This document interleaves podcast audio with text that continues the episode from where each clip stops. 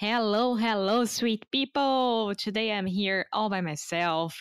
Foster is not here to correct me, so let's do this.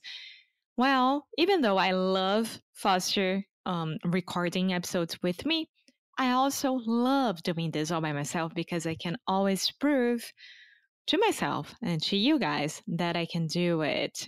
And today, um, we are still talking about gratitude and ways to say thank you. I think it's very important to know how you can show your appreciation to someone um, and make that mo- that moment much more memorable. So sometimes you you can change the thank you, right, to something else. So I'm gonna read different ways to say thank you so you guys can have more vocabulary talking about that. So let's do this. The first one is You read my mind.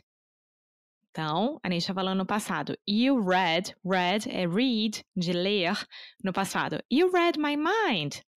This could be um, a situation like, mm, Foster, I was really hoping that we could go on a trip next year.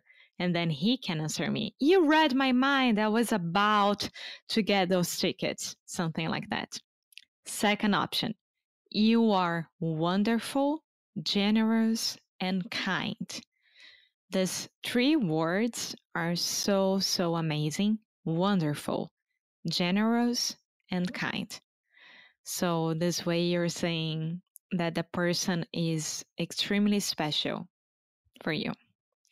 Another way of saying thank you is I really appreciate that. I really appreciate that. Or I really appreciate it. So thank you. I really appreciate it. I really appreciate it. Appreciate it. I like saying this word. Um, Another way is I am forever grateful. I am forever grateful. Okay, another one. I really needed this.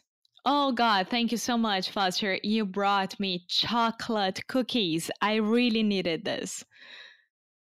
Another way is You've really inspired me. You've really inspired me. Another way of saying thank you is you have no idea how much this means to me. You have no idea how much this means to me. And one more, I'll never forget this.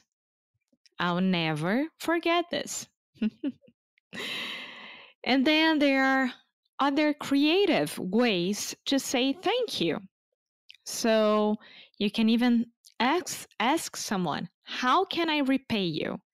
Como é que eu posso te pagar? Ou então, como é que eu posso devolver esse favor? How can I repay you? I won't forget it. I like this one a lot. I'm in your corner. Eu tô do seu lado o tempo, o tempo todo. E corner quer dizer um, corner of the room, é no canto do quarto, né? But I'm in your corner quer dizer que essa pessoa está do seu lado. Ah, this one is very, very, very good. I'm so lucky I have you. You are awesome for thinking about me. This is very kind of you. So, guys, now you have plenty of repetition to make so you can go ahead and listen this episode as many times as you'd you would like to and repeat after me every single phrase. I think this way you can have more vocabulary um, understand more ways of saying thank you and making your lives easier next time that you need to say something good about someone right?